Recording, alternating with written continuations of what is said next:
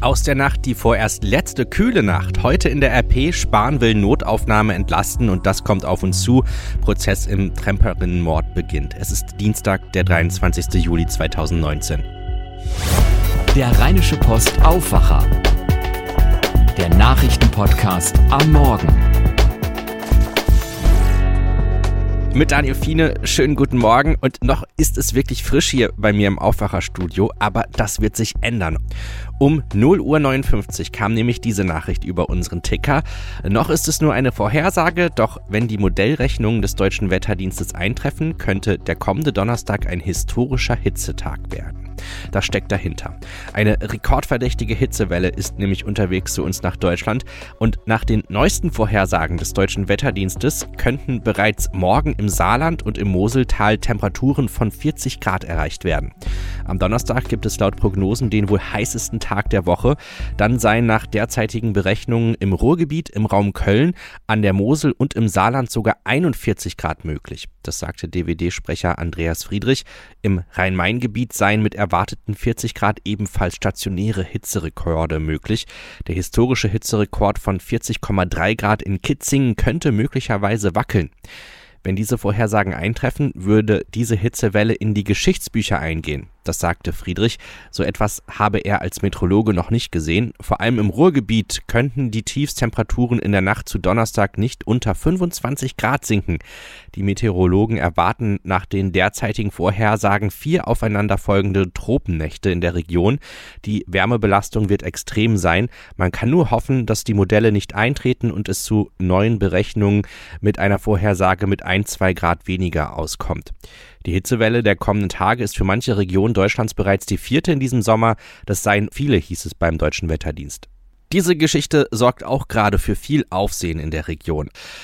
In Förde herrscht immer noch Entsetzen über die furchtbare Tat. Am Samstagmorgen soll ein Deutscher mit serbischem Migrationshintergrund am Bahnhof eine 34-jährige heimtückisch und aus Mordlust ins Gleisbett vor einem einfahrenden Zug gestoßen haben. Opfer und Täter kannten sich vorher nicht. Die Frau starb noch am Bahnhof. Einen Tag später wurde Haftbefehl gegen den 28-jährigen erlassen. Bislang hat er keinerlei Aussagen zu der Tat gemacht, sondern lässt sich von einem Anwalt vertreten. Es gebe allerdings eine Reihe von Augenzeugen, die das Geschehen am Bahnsteig 1 in Förde mitverfolgt haben, sagt Staatsanwalt Alexander Bayer aus Duisburg. Seine Behörde hat die Ermittlungen in dem Fall übernommen. Die Beweislage sei insgesamt gut, heißt es. Die Frau hinterlässt einen Mann und eine Tochter. Dem couragierten Eingreifen eines Augenzeugen ist es zu verdanken, dass möglicherweise nicht noch Schlimmeres passiert. Ein 31-jähriger Iraker hielt den Mann nach der Tat so lange fest, bis andere Leute zur Hilfe kamen. Schauen wir mal in die Rheinische Post von heute. Wenn ihr die Wurfsendung Einkauf aktuell der Deutschen Post nicht im Briefkasten haben möchtet, dann benötigt ihr ein Werbung verboten Schild. Schriftliche Widerspruchserklärungen werden nicht akzeptiert. Eine Bürgerinitiative droht nun mit Klagen. Christian Albustin aus unserem Aufwacherteam hat mit Politikredakteur Philipp Jakobs über die Initiative gesprochen. Werbung im Briefkasten ist vielen ein Dorn im Auge. Eine Initiative Letzte Werbung will dagegen nun vor Gericht ziehen. Mit mir ist mein Kollege Philipp Jakobs, der mir jetzt mehr dazu erzählt. Worum geht es der Initiative eigentlich, Philipp? Was wollen Sie erreichen? Ja, ähm, also diese Initiative setzt sich dafür ein, ähm, dass man gegen sogenannte Postwurfsendungen schriftlich widersprechen kann. Also das sind diese Blättchen wie zum Beispiel Einkauf aktuell, die eben gern mal im Briefpostfach landen. Und ähm, bisher ist das nicht möglich, dagegen ähm, schriftlich zu widersprechen, sondern man braucht diese bekannten schönen Bitte keine Werbung äh, Aufkleber auf dem Briefkasten. Und was die Initiative eigentlich will, also der Kern der ganzen Sache, ist eigentlich so die Eindämmung ähm, von Plastikmüll. Von wie viel Werbung reden wir hier eigentlich?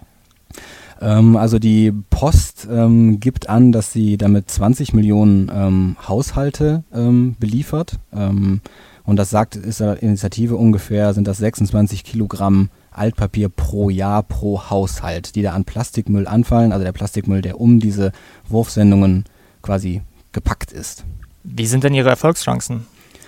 Eigentlich möchte man meinen ganz gut. Es gab ähm, vor ungefähr acht Jahren einen ähnlichen Fall, also ein, ein, Einzelfall. Da hat ein Rechtsanwalt aus Lüneburg geklagt, der eben auch ähm, diese Postwurfsendung nicht erhalten ähm, wollte ähm, und wollte damit einfach nur schriftlich widersprechen.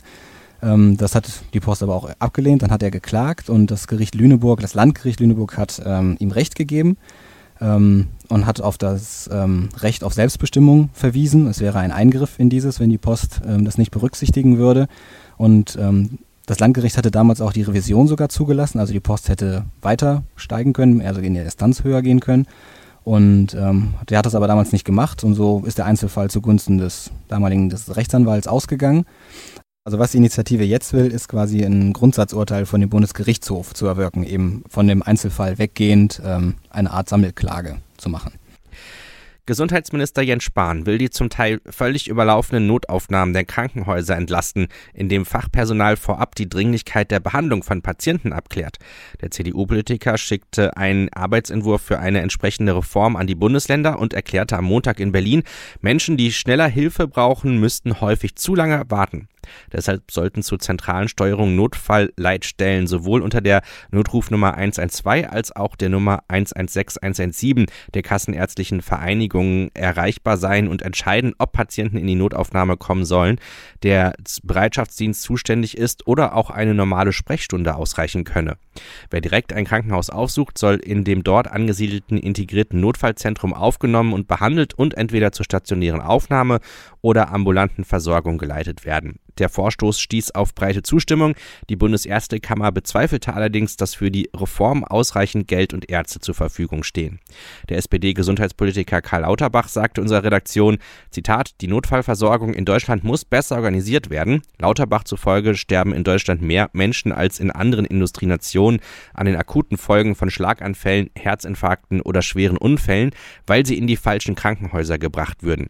Patienten mit leichten Erkrankungen wiederum blockierten zu oft die Notaufnahmen, selbst während der Öffnungszeiten von Haus- und Fachärzten. Lauterbach zeigte sich sicher, dass die Bundesländer mitziehen werden. Schauen wir auf die Themen von heute. Vor gut einem Jahr ist vermutlich auf einem Rastplatz an der A9 zwischen Pegnitz und Schneitach eine 28-jährige Tramperin getötet worden. Der Fall wird ab heute am Landgericht Bayreuth verhandelt. Wegen Mordes angeklagt ist ein marokkanischer Lastwagenfahrer. Julia Vasilikow von der BLR berichtet aus München. Der Fall hat als Tramperin-Mord im letzten Sommer für viel Aufsehen gesorgt. Was genau ist denn da passiert vor gut einem Jahr? Ja, Sophia wollte von Leipzig nach Nürnberg trampen. Das letzte Lebenszeichen von ihr gab es bei Leipzig. Dort ist sie an einer Tankstelle an der A9 in den Lastwagen eines Afrikaners eingestiegen. Neun Tage blieb die junge Frau verschwunden. In Nordspanien wurde dann ihre Leiche gefunden. Medienberichten zufolge soll der Lkw-Fahrer, der sie mitgenommen hat, mittlerweile gestanden haben, die Studentin im Streit getötet zu haben. Der genaue Tathergang ist noch unklar. Der Fahrer bestreitet ja eine Mordabsicht. Er will Sophia im Streit getötet haben. Wie sehen das Polizei und Staatsanwaltschaft? Also die genaue Anklage wird heute vorgetragen. Die Ermittler haben den Verdacht, dass die junge Frau vor ihrem Tod missbraucht worden ist. Um das zu vertuschen, ist sie offenbar umgebracht worden. Das wäre dann Mord. Es sind 17 Zeugen geladen, drei Sachverständige werden Gutachten abgeben. Für Bayreuth ein langer Prozess, in rund zwei Monaten soll das Urteil fallen. Eine Studentin aus Leipzig, ein Lastwagenfahrer aus Marokko. Warum wird eigentlich der Fall in Bayreuth verhandelt? Ja, die junge Frau ist offenbar im sogenannten Zuständigkeitsbereich der Bayreuther Justiz getötet worden. Die Ermittler gehen davon aus, dass die Tat an einem Rastplatz zwischen Pegnitz und Schneidach passiert ist. Dazu hat die Polizei die GPS-Daten des Lastwagenfahrers untersucht. Und dort konnten die Ermittler herauslesen, dass der Lastwagen über zwei Stunden an diesem Rastplatz stand. Es spricht viel dafür, dass Sophia am Tag ihres Verschwindens starb. Ein Bericht von Julia Vasilikow. Der umstrittene Tory-Politiker Boris Johnson wird nach jüngsten Umfragen der neue Premierminister Großbritanniens. Johnson gilt schon lange als haushoher Favorit für die Nachfolge von Theresa May. Seinen Konkurrenten, Außenminister Jeremy Hunt, werden nur geringe Chancen eingeräumt. Die konservative Partei wird den Namen des neuen Tory- und Regierungschefs heute Mittag in London verkünden. Schauen wir jetzt noch auf das Wetter von heute. Das wird heute der erste heiße Tag in dieser Hitzewelle. 33 Grad erwarten wir heute. Die Spitze wird so gegen 16 bis 17 Uhr erwartet. In der Nacht geht es nur auf 23 Grad runter. Die erste tropische Nacht steht also an. Morgen sind sogar 37 Grad möglich, am Donnerstag 39 Grad, am Freitag wieder 38 Grad. Bleibt also cool, haltet euch kühl. Das war der Rheinische Postaufwacher von Dienstag. Mein Name ist Daniel Fiene. Macht's gut. Mehr bei uns im Netz www.rp-online.de